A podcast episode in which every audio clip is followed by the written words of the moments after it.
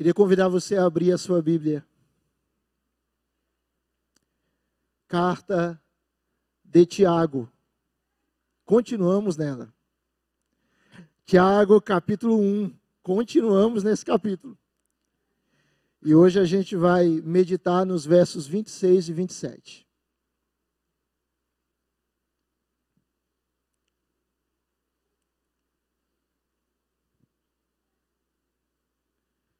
Carta de Tiago, irmão do Senhor Jesus, este homem tão, tão prático no seu escrito, com uma abordagem tão, tão clara, tão aplicativa ao nosso coração. Tiago, capítulo 1, verso 26 e 27.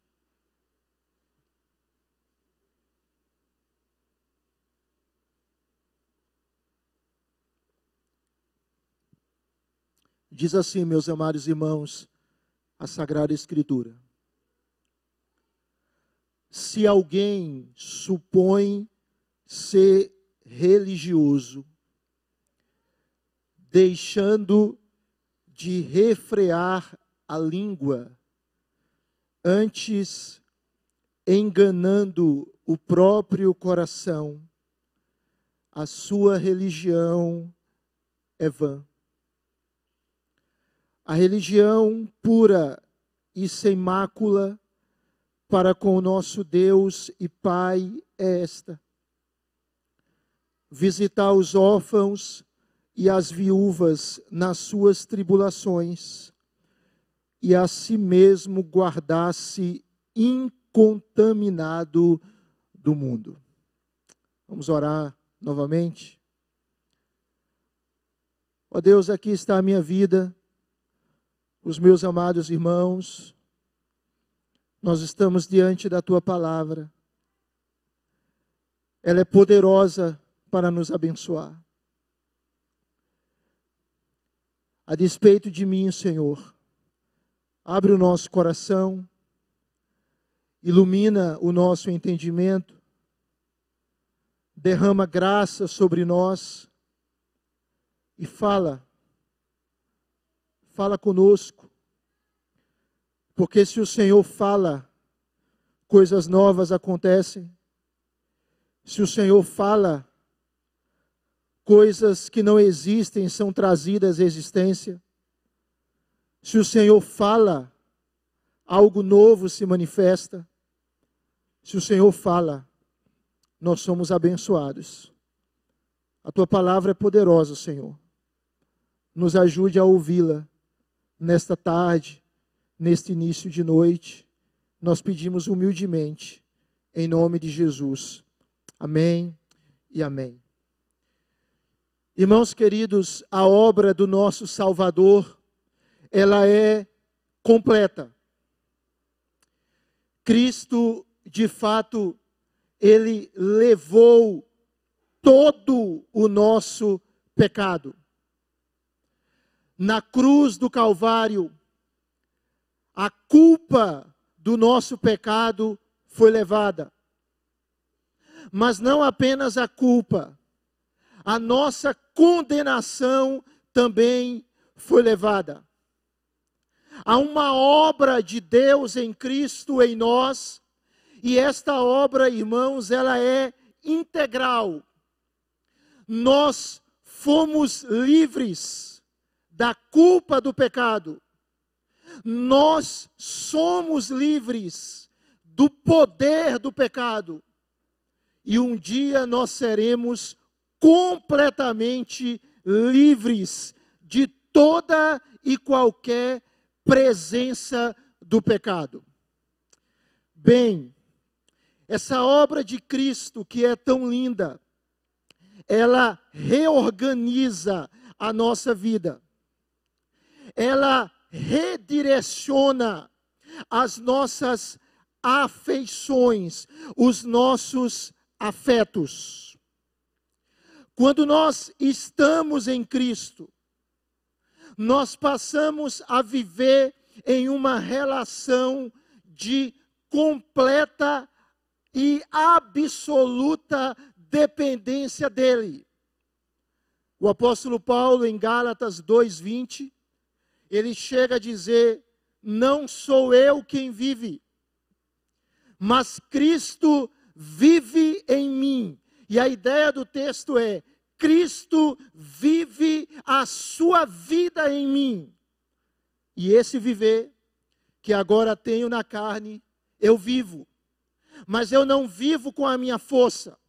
Eu não vivo com o meu poder. Eu vivo pela fé no Filho de Deus que me amou e a si mesmo se entregou por mim. Então perceba, Cristo, ele reorganiza a nossa vida. E por que, que eu estou falando isso? Porque o pecado fez exatamente o contrário. O pecado, irmãos, ele trouxe o caos para a humanidade. O pecado matou o ser humano e o desnorteou nas suas múltiplas relações. Quando nós lemos Gênesis capítulo 3, nós percebemos que após a queda dos nossos primeiros pais, houve, usando a linguagem de Francis Schaeffer, uma alienação cósmica. O ser humano morreu. O ser humano se fragmentou nas suas relações consigo mesmo, com Deus, com o próximo, com a própria natureza. E o pecado trouxe essa desordem. Tanto que Agostinho, ele diz que o pecado é o amor desordenado. O pecado é o amor fora de ordem. É a gente amar de uma maneira indevida, inadequada, errada. Mas o que que Cristo fez por mim e por você?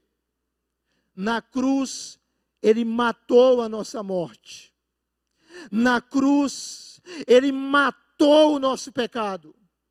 Na cruz, ele garantiu para nós uma reorganização das nossas relações, nas suas várias dimensões, consigo mesmo, com Deus e com o próximo. Foi isso que Cristo fez. Ele endireita a sua vida, ele reconstrói a sua história ele muda completamente o seu caos e o meu caos e coloca ordem na nossa vida. Tiago, na sua carta, ele está exortando os seus leitores a colocar a sua fé em prática. O irmão do Senhor Jesus, ele está exortando aqueles queridos para que eles não vivam um abismo entre o que professam e o que vivem, entre o que dizem e o que fazem. Tiago procura mostrar nessa carta que o cristianismo ele não é algo somente teórico. Ele é um cristianismo prático e que a gente não pode viver uma religiosidade farisaica, uma religiosidade desassociada da verdade. Tiago, então, meus amados irmãos, ele nos ensina a vivermos a vida como uma liturgia, como um culto, como uma celebração Tiago, então, ele vai mostrar o que é a verdadeira religião. A palavra religião, ela vem do latim e ela é composta de duas expressões: ré, que significa novamente, e ligare, que significa unir. Então, etimologicamente, o que significa religião? Unir novamente é aquilo que une as coisas novamente. Só que, na perspectiva de Tiago, religião é a fé em ação. Religião é nós praticarmos aquilo que nós cremos. E então, ele vai mostrar o que é de fato a verdadeira religião.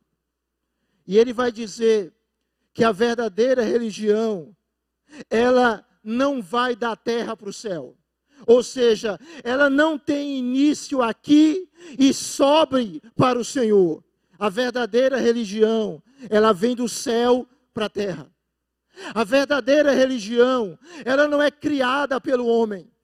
Ela não é feita pelo ser humano. O ser humano não consegue se reconectar com Deus pelo seu esforço. A genuína religião vem do céu para a terra. É Deus que nos dá uma nova vida. É Deus quem reorganiza a nossa história, de dentro para fora. É Deus quem nos dá o seu espírito pela obra de Cristo. E então, o que que Tiago vai mostrar? Tiago vai mostrar como deve ser a nossa nova vida em Cristo. Há uma vida nova em você, meu irmão.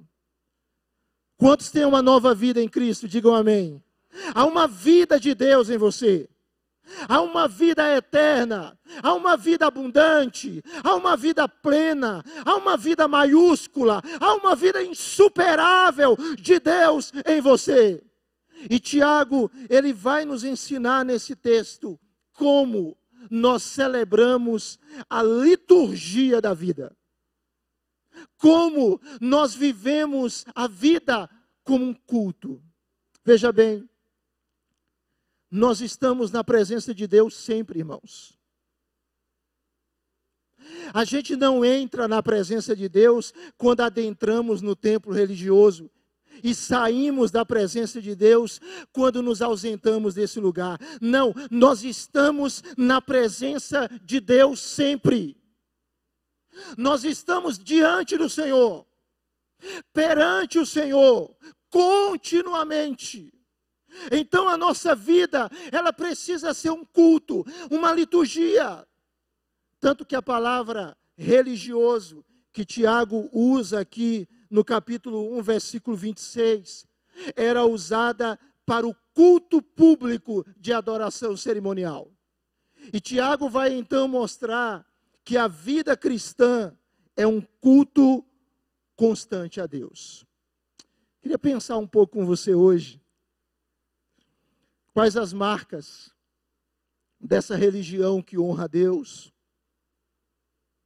Ou como nós podemos, com esta nova vida de Deus em nós, com a ação do Espírito em nós, com Cristo vivendo a vida dele em nós, como celebrar a liturgia da vida.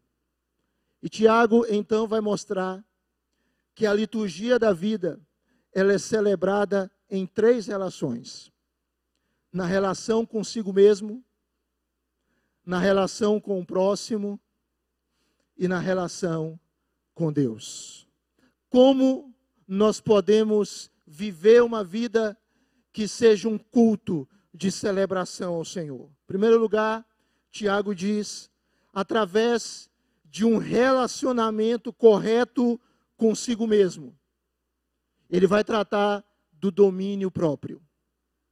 Como é que a nossa vida ela é um culto a Deus?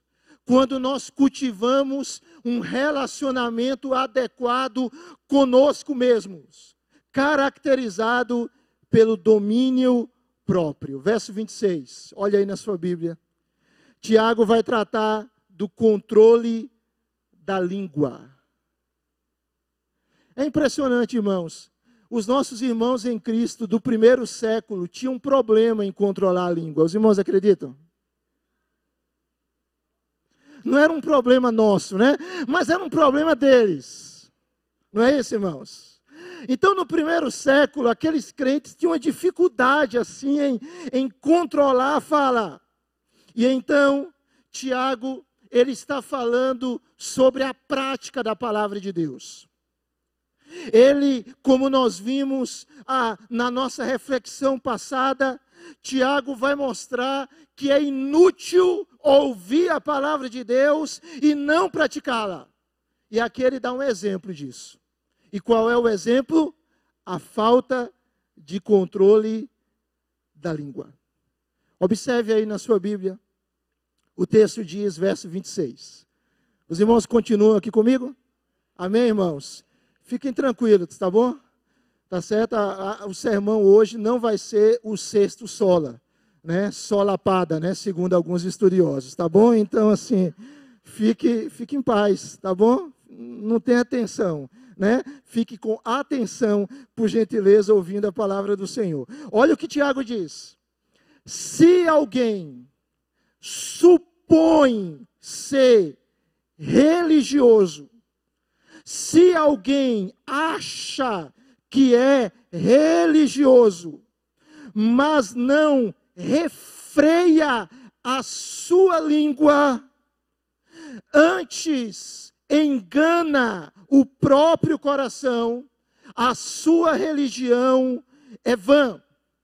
A palavra que Paulo, que Tiago usa aqui para refrear, significa exercer controle sobre o cavalo, usando um freio ou um bridão para freá-lo em sua corrida. É esta palavra que Tiago usa aqui. Perceba, Olha o que o irmão do Senhor Jesus está dizendo. Se alguém se considera religioso, mas ele não exerce controle sobre a sua língua, a sua religião é vã. Tiago emprega o mesmo termo do capítulo 1, versículo 26, irmãos lá no capítulo 3, versículo 2, para a obrigação de refrear o corpo. Note bem, quando nós lemos a carta de Tiago, Tiago fala muito sobre a língua. E ele compara a língua a um cavalo. A um cavalo que não tem freios, a um cavalo fogoso que ninguém segura. Ele compara a língua a um navio sem leme, que pode bater em algo e se destruir. Ele compara a língua a uma fagulha que incendeia uma selva. Tiago também compara a língua a uma fonte contaminada, ou a uma árvore que produz frutos venenosos, ou a um mundo de iniquidade, ou uma fera indomável. No capítulo 3, versículo 1, Tiago vai dizer que uma língua controlada é um corpo controlado. Qual é o argumento então do escritor? Se a religião de alguém não é suficiente para refrear a língua dele, ela não é suficiente para nada.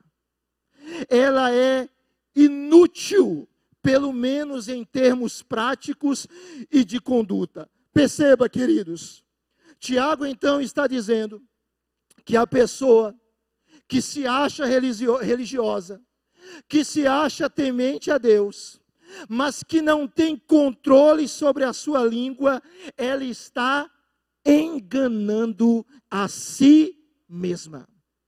Ela está se auto-sabotando ela está de alguma maneira jogando contra a sua própria pessoa. E Tiago já tinha falado sobre isso, sobre o perigo do auto-engano. Capítulo 1, versículo 16, Tiago trabalhou isso. Capítulo 1, versículo 22, Tiago trata sobre o auto-engano. Então ele está dizendo: não se auto-engane. Não se auto-engane. A verdade é o seguinte: aquele que não refreia a sua língua, a sua religião é vã. A palavra vã aqui, ela pode ter dois significados. O primeiro é que essa religião, ela é inútil. Ela é vazia ou infrutífera. Mas ela pode ter um outro significado. Essa religião é falsa. Porque essa mesma palavra aqui, traduzida para vã, ela é usada em Atos capítulo 14, versículo 15, para se referir a falsos deuses. E em 1 Coríntios 3, 20, para se falar sobre ideias erradas. Bem, Independentemente se for religião falsa ou religião inútil, o que Tiago então está dizendo é: uma religiosidade que não me leva a ter autocontrole, ela é vazia, ela é nula, ela é oca. Note bem, meus amados irmãos, Deus nos deu uma língua. E nós não podemos, com a mesma língua, glorificar a Deus e destruir a vida do nosso próximo. Nós não podemos, meus queridos irmãos, com a mesma língua, ter uma fonte amarga e doce ao mesmo tempo. A nossa língua não pode ser um canal de vida e um instrumento de morte. A gente não pode ou não deve usar a nossa língua para ao mesmo tempo glorificar a Deus e simultaneamente destruir o nosso próximo a imagem e semelhança de Deus. Tiago diz: não pode ser assim. É interessante como essa questão da língua é algo muito mais profundo, é algo do coração. O Senhor Jesus Cristo, em Mateus capítulo 12, verso 34, ele diz que a língua, ela é uma aferidora do coração. A língua, ela expõe o nosso coração. Ela apresenta o estado da nossa alma. Jesus disse em Mateus 12, 34: Raça de víboras, como podeis falar coisas boas sendo maus? Vamos ler juntos? Porque a boca fala do que está cheio o coração. A boca fala do que está cheio o coração. Deus mudou o seu coração, meu irmão. Você pode dizer amém? Deus lhe deu um novo coração. Um coração regenerado um coração transformado, um coração sensível à Sua palavra, um coração que vibra na Sua presença, um coração suscetível à Sua lei. Deus nos deu um novo coração. E esse novo coração deve se refletir naquilo que nós falamos. A sua boca é a boca do justo. Provérbios capítulo 10, verso 11 diz assim: A boca do justo, ela é manancial de vida. Irmãos, a nossa boca tem que fluir vida nela. Você pode dizer amém? Vida, porque a vida de Deus em nós, porque o Espírito Santo está em nós porque o Senhor habita em nós, porque nós temos vida eterna, e a nossa boca deve ser um instrumento de vida, irmãos. Não de morte, não de destruição, mas de vida. Na boca dos perversos mora a violência, mas a boca do justo é uma fonte, é um manancial, jorra vida. Mas olha o que diz Provérbios capítulo 12, verso 18. Diz assim: Provérbios 12, 18. Alguém a cuja tagarelice é como pontas de espada. Mas vocês podem ler comigo o resto do texto? Mas a língua dos sábios é medicina. Cristo é a sabedoria de Deus. Tiago diz que se alguém necessita de sabedoria, peça a Deus que a todos dá liberalmente. Salomão afirma que o temor do Senhor é o princípio da sabedoria, ou seja, em Cristo somos sábios. Em Cristo temos a sabedoria de Deus e a nossa língua ela é medicina. Ela não é para matar, ela é para curar. Ela não é para amaldiçoar, ela é para bendizer e abençoar. Ela não é para destruir, ela é para edificar. Você entende, querido?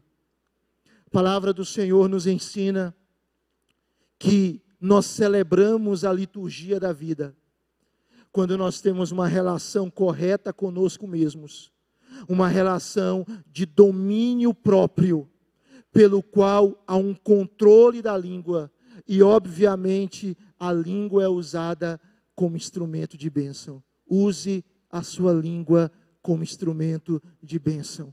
Use a sua fala para ministrar esperança, para ministrar fé, para ministrar salvação, para ministrar graça, para ministrar libertação, para ministrar bênção para as pessoas. Que as pessoas queiram estar perto de você. Que a sua conversa seja agradável, temperada com sal e que ela possa trazer edificação. Mas o texto continua. Os irmãos continuam comigo ainda? São perseverantes, viu? Verso de número 27. Tiago prossegue e ele vai falar sobre a religião verdadeira. E ele diz: a religião pura e sem mácula. A religião verdadeira, oposta àquela que é vã, que é falsa, ela é pura. Isto é, ela não é contaminada pela mentira, como a religião falsa, que mistura verdade e erro. Ela é pura. E ela é sem mácula, imaculada. Essa religião é aceitável a Deus. Essa religião agrada a Deus. Essa religião é a religião para com o nosso Deus e Pai. Perceba um detalhe. Tiago está nos dizendo no verso 27 que a nossa vivência cristã, e ele usa a palavra aqui, religião, antes de tudo, é para com Deus. Ou seja, nós vivemos diante de Deus, diante da face de Deus, perante o Senhor. Tudo aquilo que nós fazemos é perante o Senhor é antes de tudo para o Senhor. E Deus é quem avalia o que é a verdadeira religião. O texto então vai dizer que nós celebramos a liturgia da vida em segundo lugar, quando nós temos um relacionamento correto com o nosso próximo. E que relacionamento é esse? Amor compassivo. Amor compassivo. Olhe, por favor, aí na sua Bíblia, Tiago 1, 27. A religião pura e sem mácula para com o nosso Deus e Pai é esta. Os irmãos podem ler comigo, por favor? Visitar os órfãos e as viúvas nas suas tribulações e a si mesmo guardar-se incontaminado do mundo. Perceba aqui que Tiago, então, ele vai mostrar que a liturgia da vida é celebrada na expressão do amor. Primeiro, o amor compassivo.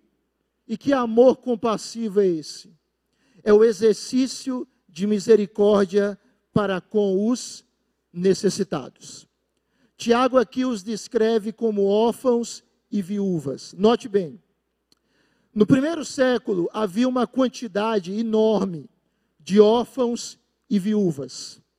Isso era causado pelas guerras, pelas pestes e pela fome. E o contexto de lá era, era muito diferente. Normalmente, as viúvas daquela época eram desamparadas. Usualmente, os órfãos eles não tinham a quem recorrer porque perderam os seus pais. Então eles formavam um segmento muito necessitado dentro da igreja. E tanto que Tiago fala que eles vivem em tribulações, em aflições, em dificuldades. Vamos fazer uma caminhada rápida aqui para Atos capítulo 6. Em Atos 6, nós temos a instituição dos diáconos. E por que que os diáconos foram instituídos? Aqueles sete homens cheios do Espírito, cheios de fé. Os irmãos se lembram? Para suprir a necessidade de viúvas helenistas, ou seja, viúvas com influência grega que estavam sendo esquecidas na distribuição diária. Então, os diáconos são escolhidos para suprirem necessidade de crentes verdadeiramente carentes, genuinamente necessitados. Tiago, então, ele diz que nós celebramos a liturgia da vida quando nós amamos o nosso próximo e quando nós amamos com amor compassivo. Note bem, dê uma olhada assim discreta para a pessoa que está do seu lado. Essa pessoa que está do seu lado, ou a pessoa que está atrás, ou à frente, não importa, ela precisa ser amada por você. Isso é o verdadeiro cristianismo. Perceba, Tiago está mostrando que religião é a prática da fé, é a fé em ação. Ou seja, o cuidado dos cristãos, note bem, irmãos, o cuidado com o nosso próximo, o amor para com os necessitados, o amor para com o nosso irmão, não é o conteúdo do cristianismo, mas é a expressão do cristianismo.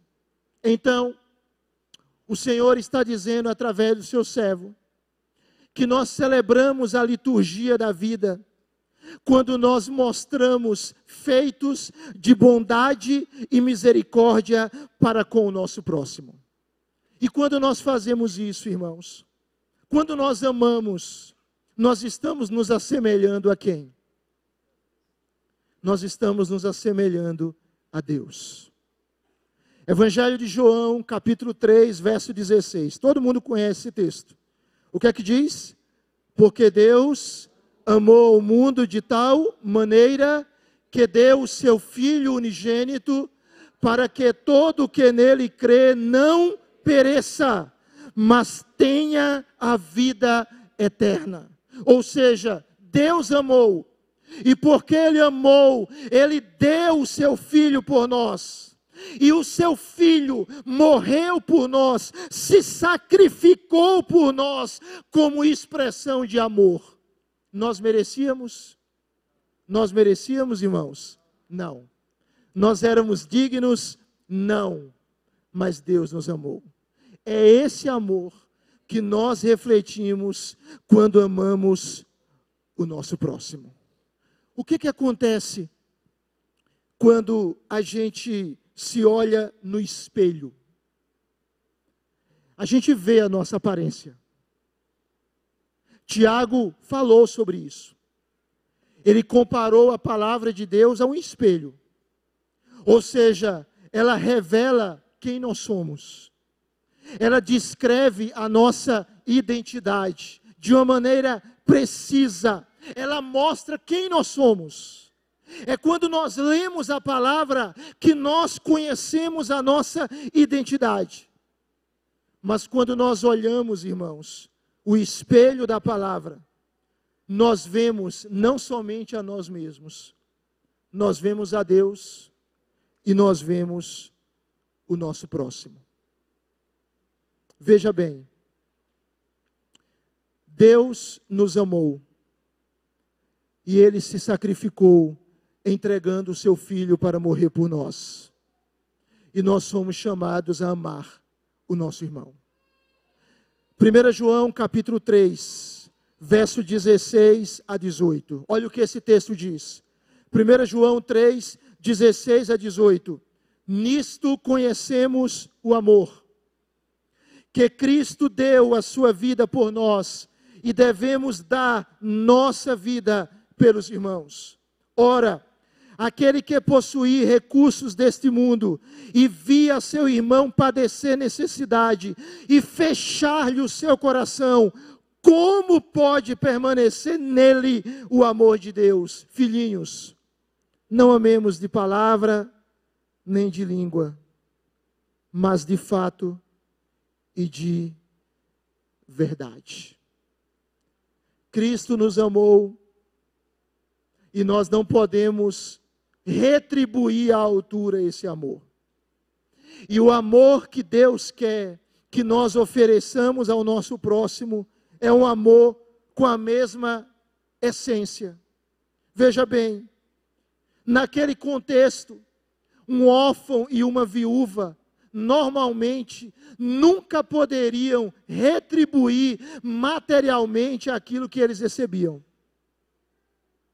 Então, o amor que era demonstrado a eles era um amor desinteressado.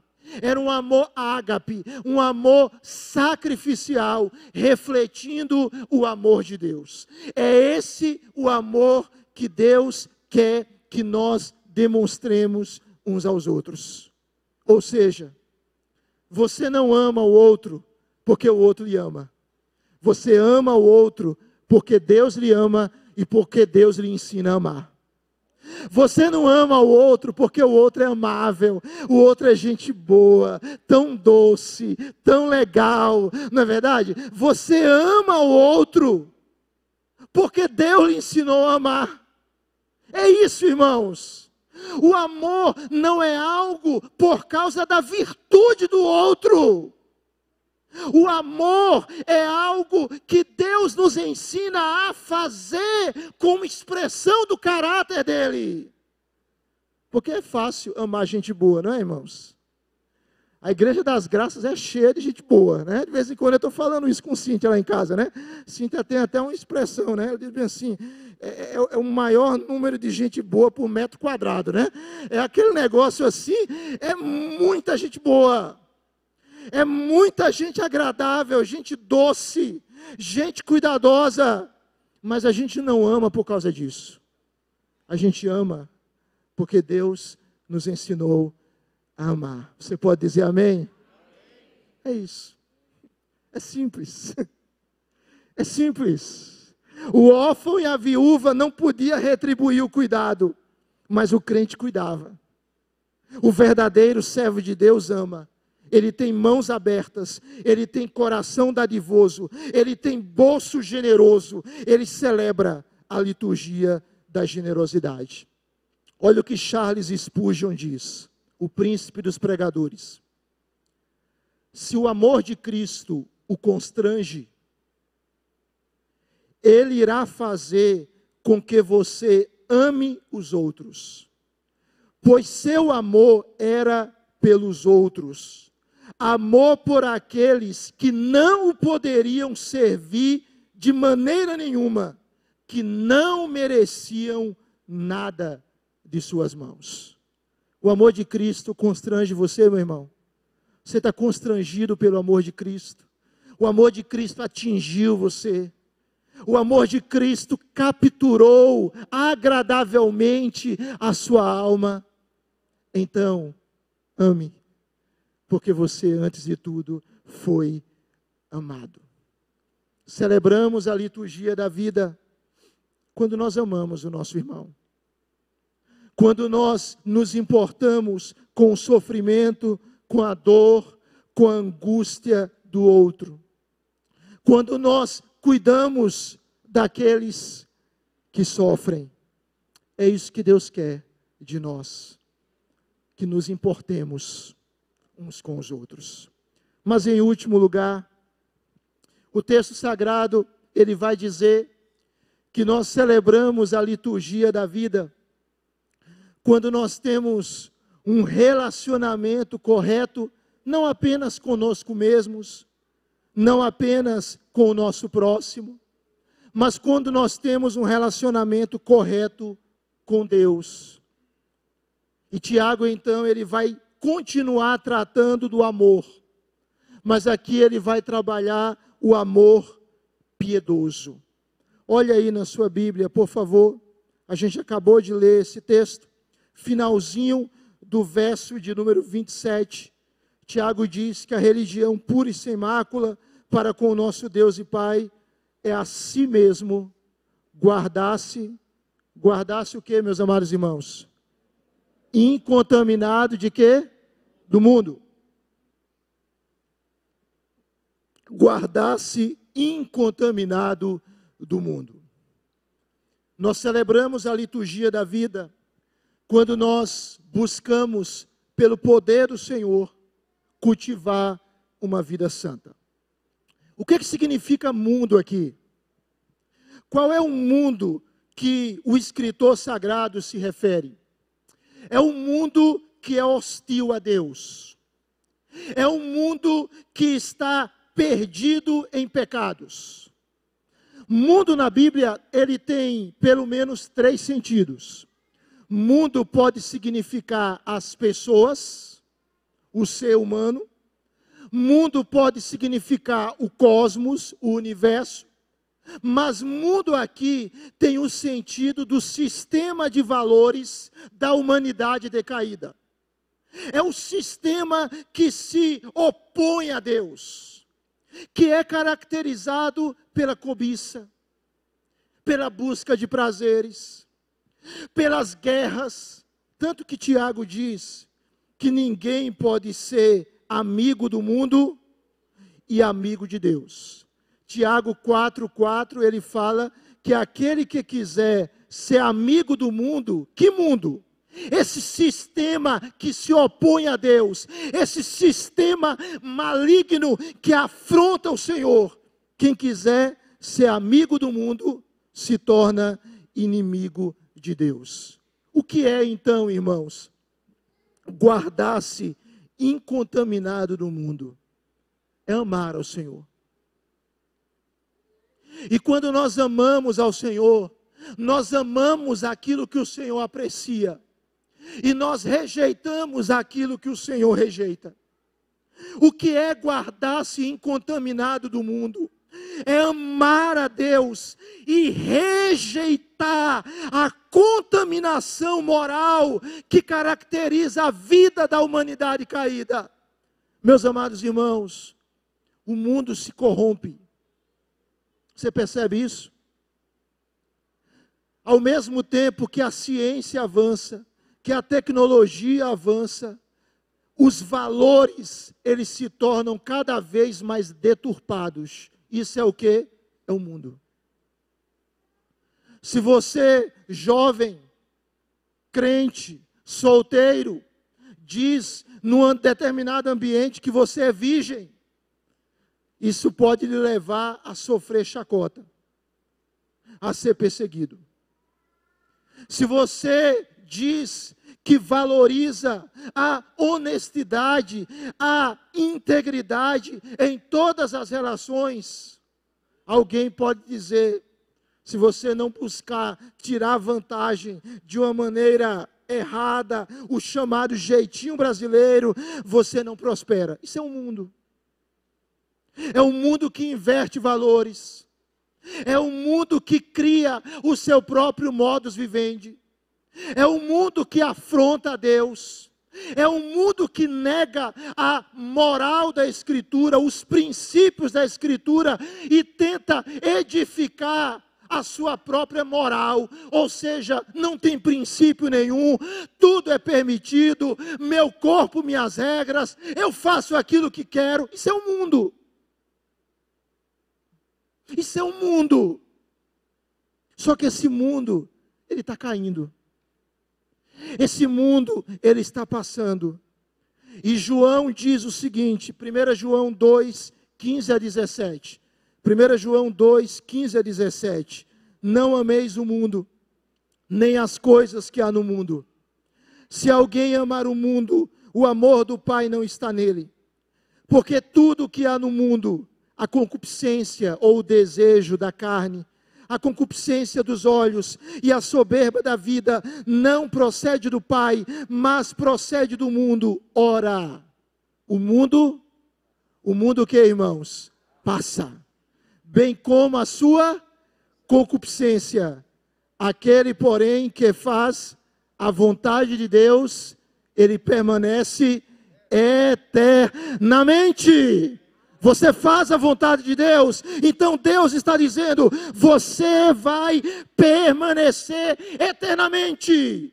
A glória do mundo passa, as luzes do mundo passam, os desejos do mundo passam, os favores do mundo passam, mas aquele que ama a Deus, ele viverá eternamente. Aleluia.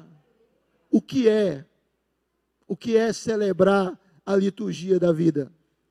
Usando uma linguagem de Hernandes Dias Lopes, é inconformar-se com os conformismos do mundo para conformar-se com os inconformismos de Deus. Nós não podemos amar o mundo, nem ser amigos do mundo. Nós amamos as pessoas, nós amamos os indivíduos, nós cuidamos das pessoas, mas a gente não se conforma com o mundo, porque o mundo está sob condenação.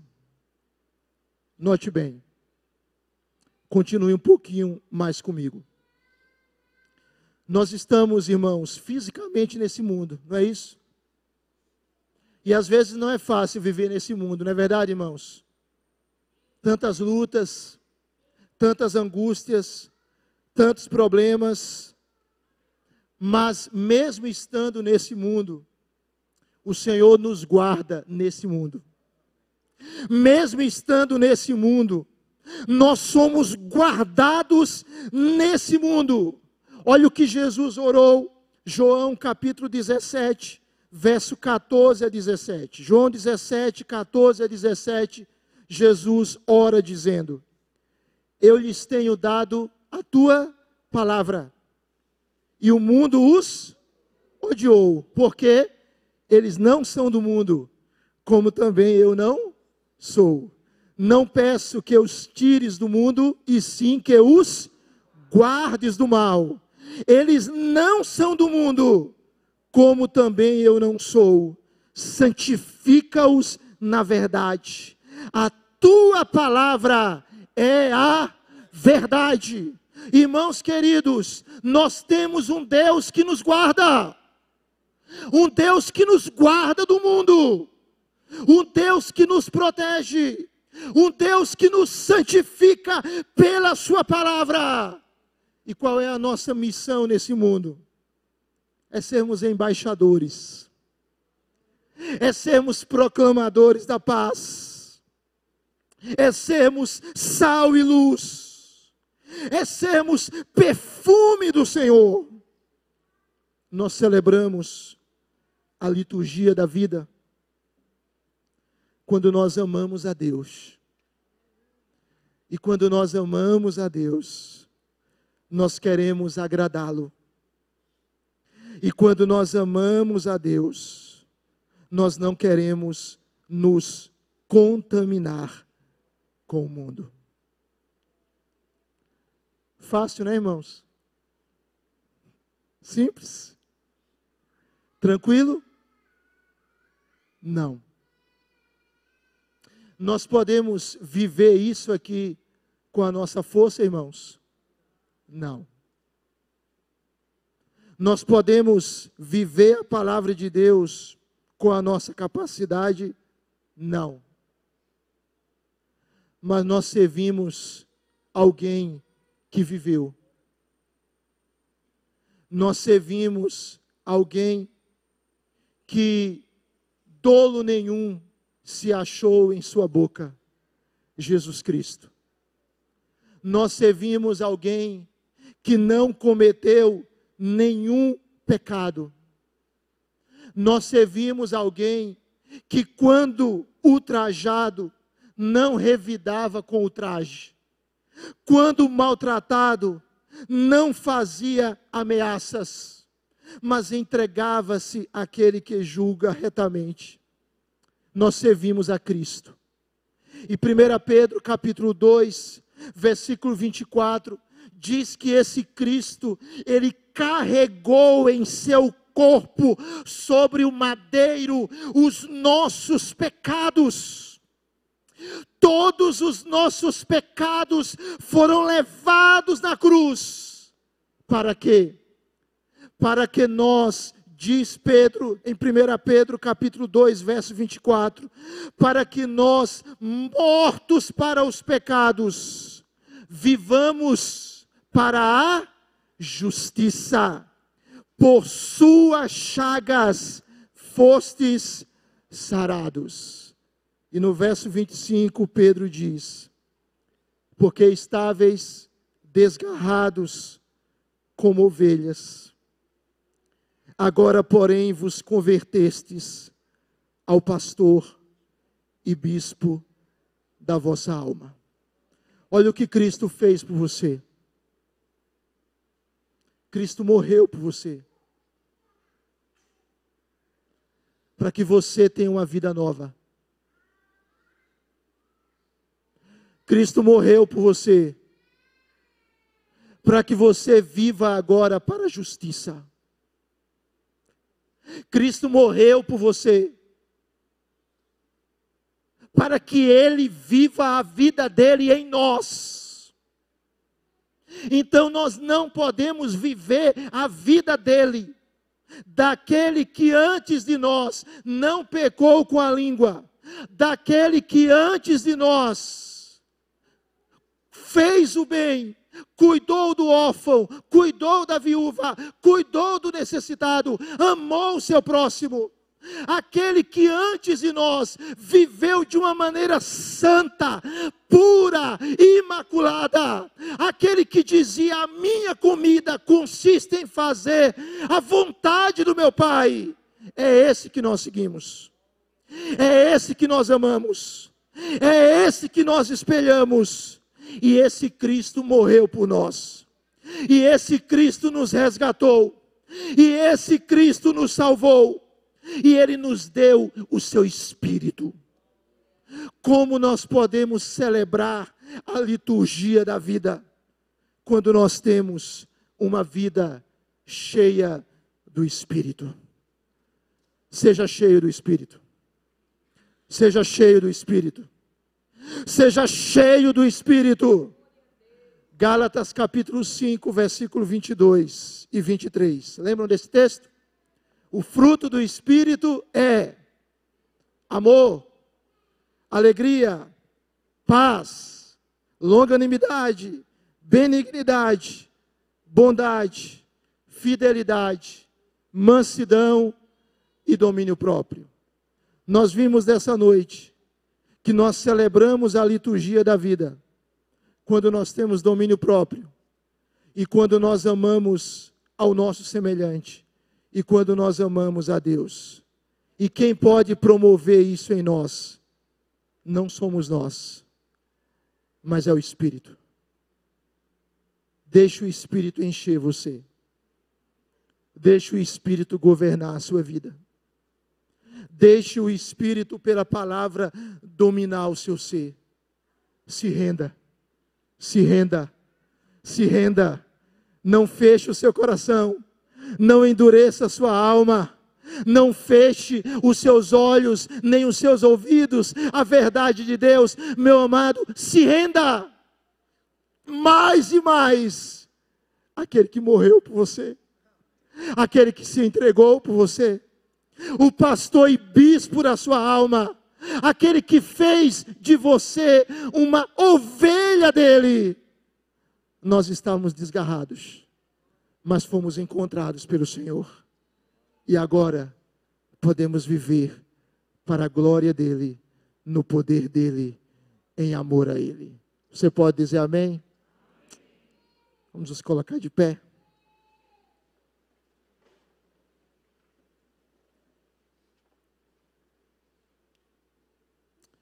Queria convidar você para a gente orar.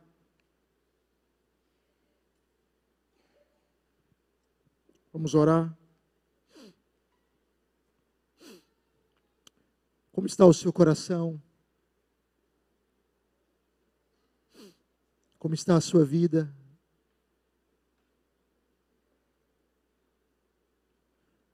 Você pode dizer, eu posso dizer,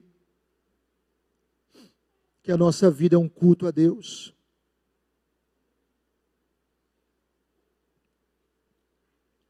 Ou tem coisas na nossa vida que estão escondidas? Traga tudo para a luz. Traga tudo para a luz.